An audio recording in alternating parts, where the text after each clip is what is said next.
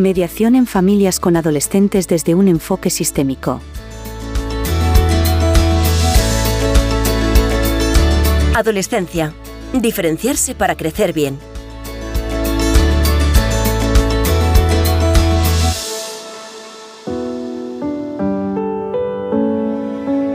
Bienvenidos y bienvenidas a un nuevo episodio de UNAF sobre la mediación en familias con adolescentes desde un enfoque sistémico.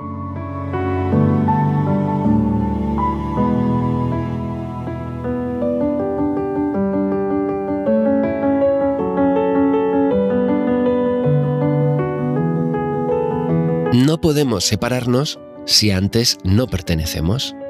Carl Whitaker la diferenciación es un proceso de maduración psicológica y gradual, de manera que las personas más diferenciadas distinguen mejor sus pensamientos y sus emociones, y en consecuencia son menos reactivas emocionalmente y más capaces de regular sus emociones, de actuar reflexivamente ante situaciones de estrés y tienen un sentido de sí mismas claramente definido. Los individuos menos diferenciados confunden sus procesos cognitivos y sus procesos emocionales y por ello son más reactivos emocionalmente y tienen más dificultades para regular sus emociones, pensar con claridad en situaciones de estrés y desarrollar un claro sentido de sí mismos. Este proceso comienza en la adolescencia y supone un desafío evolutivo, tanto para la persona adolescente como para la familia. La diferenciación implica pasar de niño o niña dependiente a persona adulta independiente con sus propios criterios y opiniones.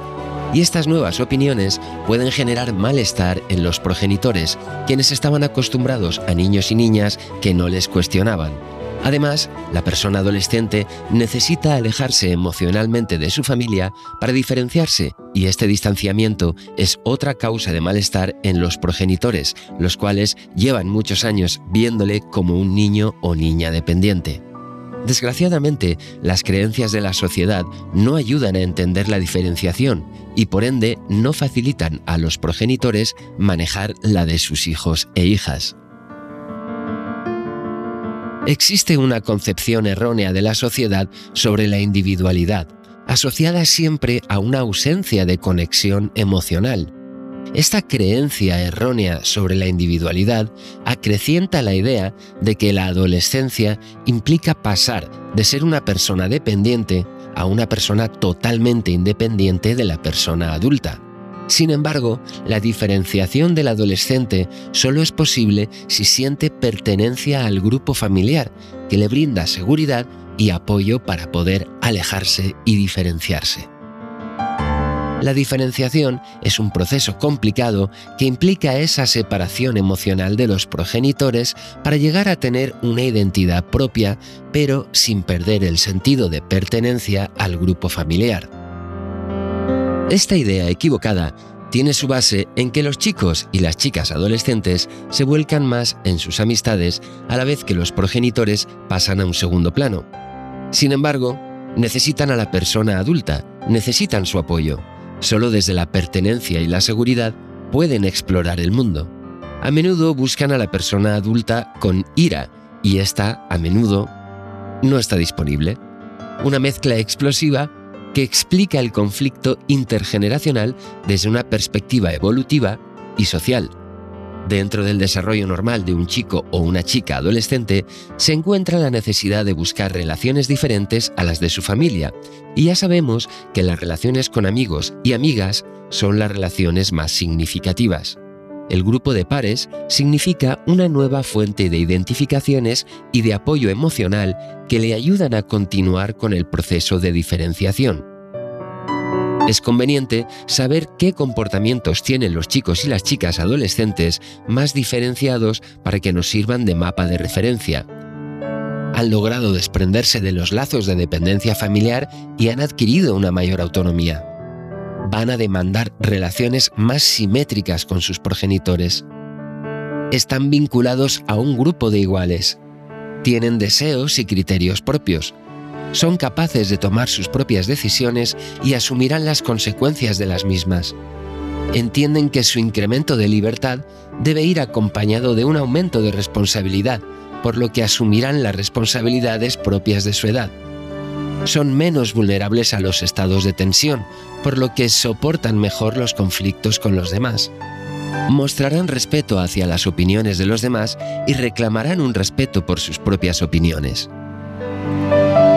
Así como existen distintos grados de diferenciación, existen personas más diferenciadas que otras, incluyendo a personas adultas que no se han separado emocionalmente de sus respectivos progenitores o tienen un apego emocional no resuelto en su familia de origen. El nivel de diferenciación le afectará en la relación con su pareja y en la relación con sus hijos o hijas. A partir de esta idea, entramos en lo que Bowen denomina transmisión intergeneracional. El nivel de diferenciación se va heredando de generación en generación. Quiere decir que la diferenciación de un hijo o una hija depende de la diferenciación de sus progenitores y de su capacidad de permitirle crecer alejándose de ellos, más que de factores innatos. Tenemos en cuenta que las familias tienen diferentes grados de tolerancia al distanciamiento de los miembros que la forman. El modelo de Bowen sostiene que la familia bien diferenciada permitirá a los hijos e hijas alcanzar un mayor nivel de diferenciación de sí mismos, mientras que en familias aglutinadas la ansiedad familiar es mayor y los miembros tienen menos recursos para afrontar la crisis. Evidentemente, la estructura y dinámica familiar tiene mucho que decir y que ver con la diferenciación de los miembros en una familia. Las triangulaciones, límites difusos o rígidos no favorecen la diferenciación. Tenemos que tener en cuenta que cuanto más bajo es el nivel de diferenciación de una familia, mayor es la intensidad y la frecuencia de hechos coligados. Es lo que sucede, por ejemplo, en familias aglutinadas. En una familia, cada individuo dedica una cantidad determinada de sí mismo al bienestar de los demás, y esa cantidad mantiene en equilibrio a la familia. En la adolescencia, el proceso de diferenciación desequilibra a la familia, así que ésta tenderá a volver a su situación original para restablecer el equilibrio.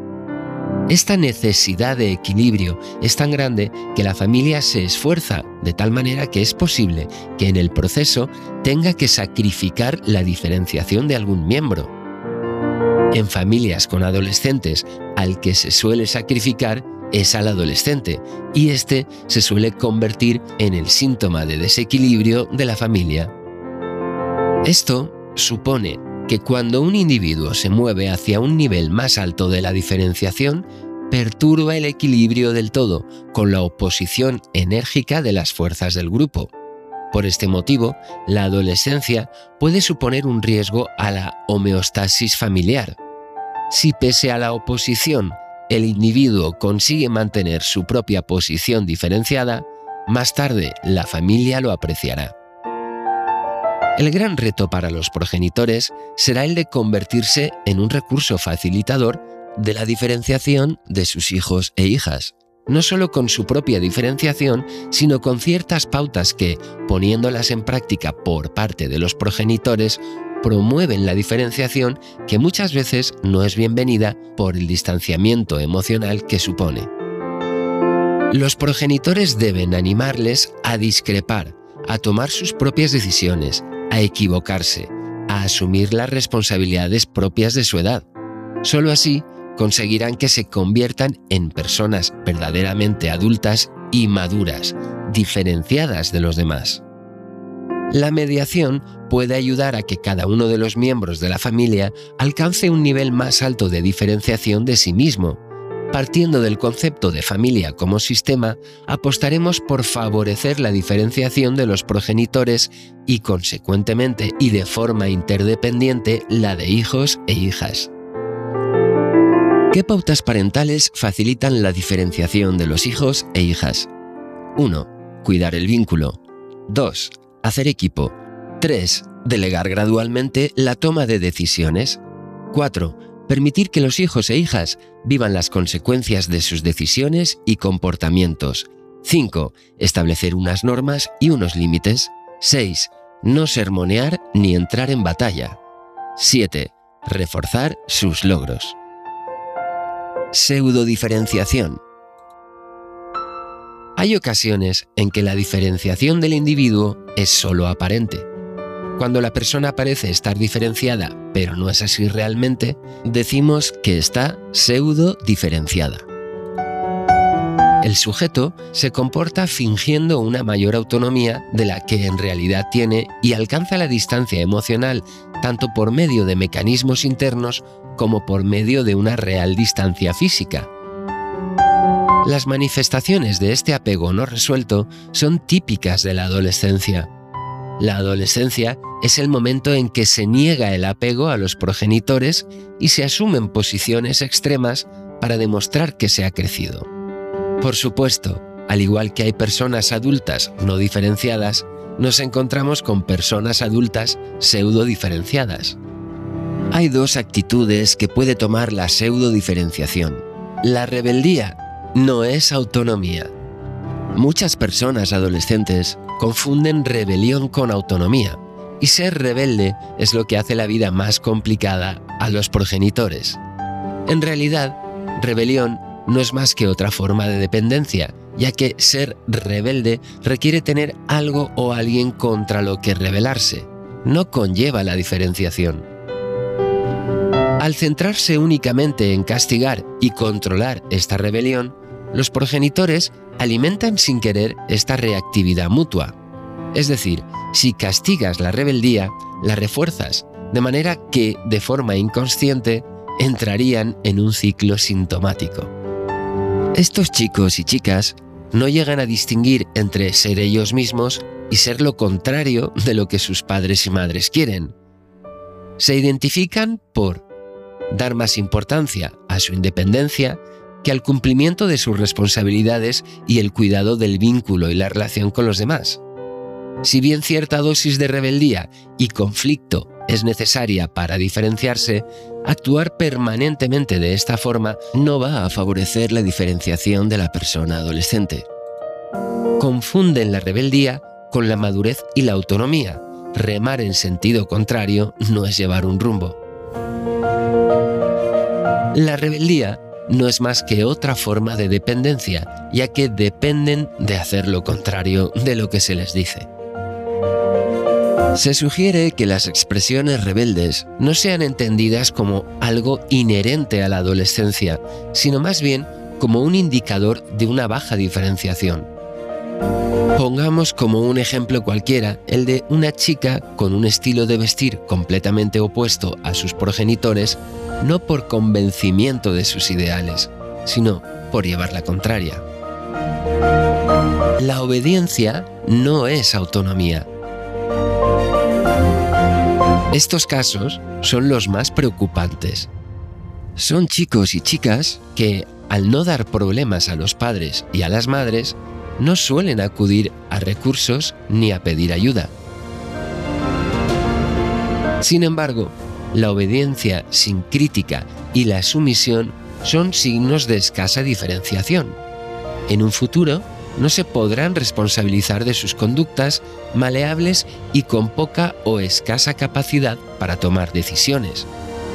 Estos chicos y chicas no llegan a distinguir entre ser ellos mismos y ser lo que sus progenitores quieren. Se identifican por las siguientes características suelen parecer muy maduros y maduras porque se muestran dóciles y obedientes y en ocasiones responsables. Priman el vínculo y la relación con sus progenitores sobre su propio criterio, su autonomía y su persona. El desarrollo de su autonomía, de su identidad y en definitiva de su diferenciación van a quedar interrumpidos. Pongamos como ejemplo un chico que asiente a sus padres constantemente sin cuestionarles, pareciendo que está de acuerdo en todo. Y hasta aquí el episodio de hoy. Si quieres saber más sobre la mediación intergeneracional desde un enfoque sistémico, escucha nuestro siguiente episodio.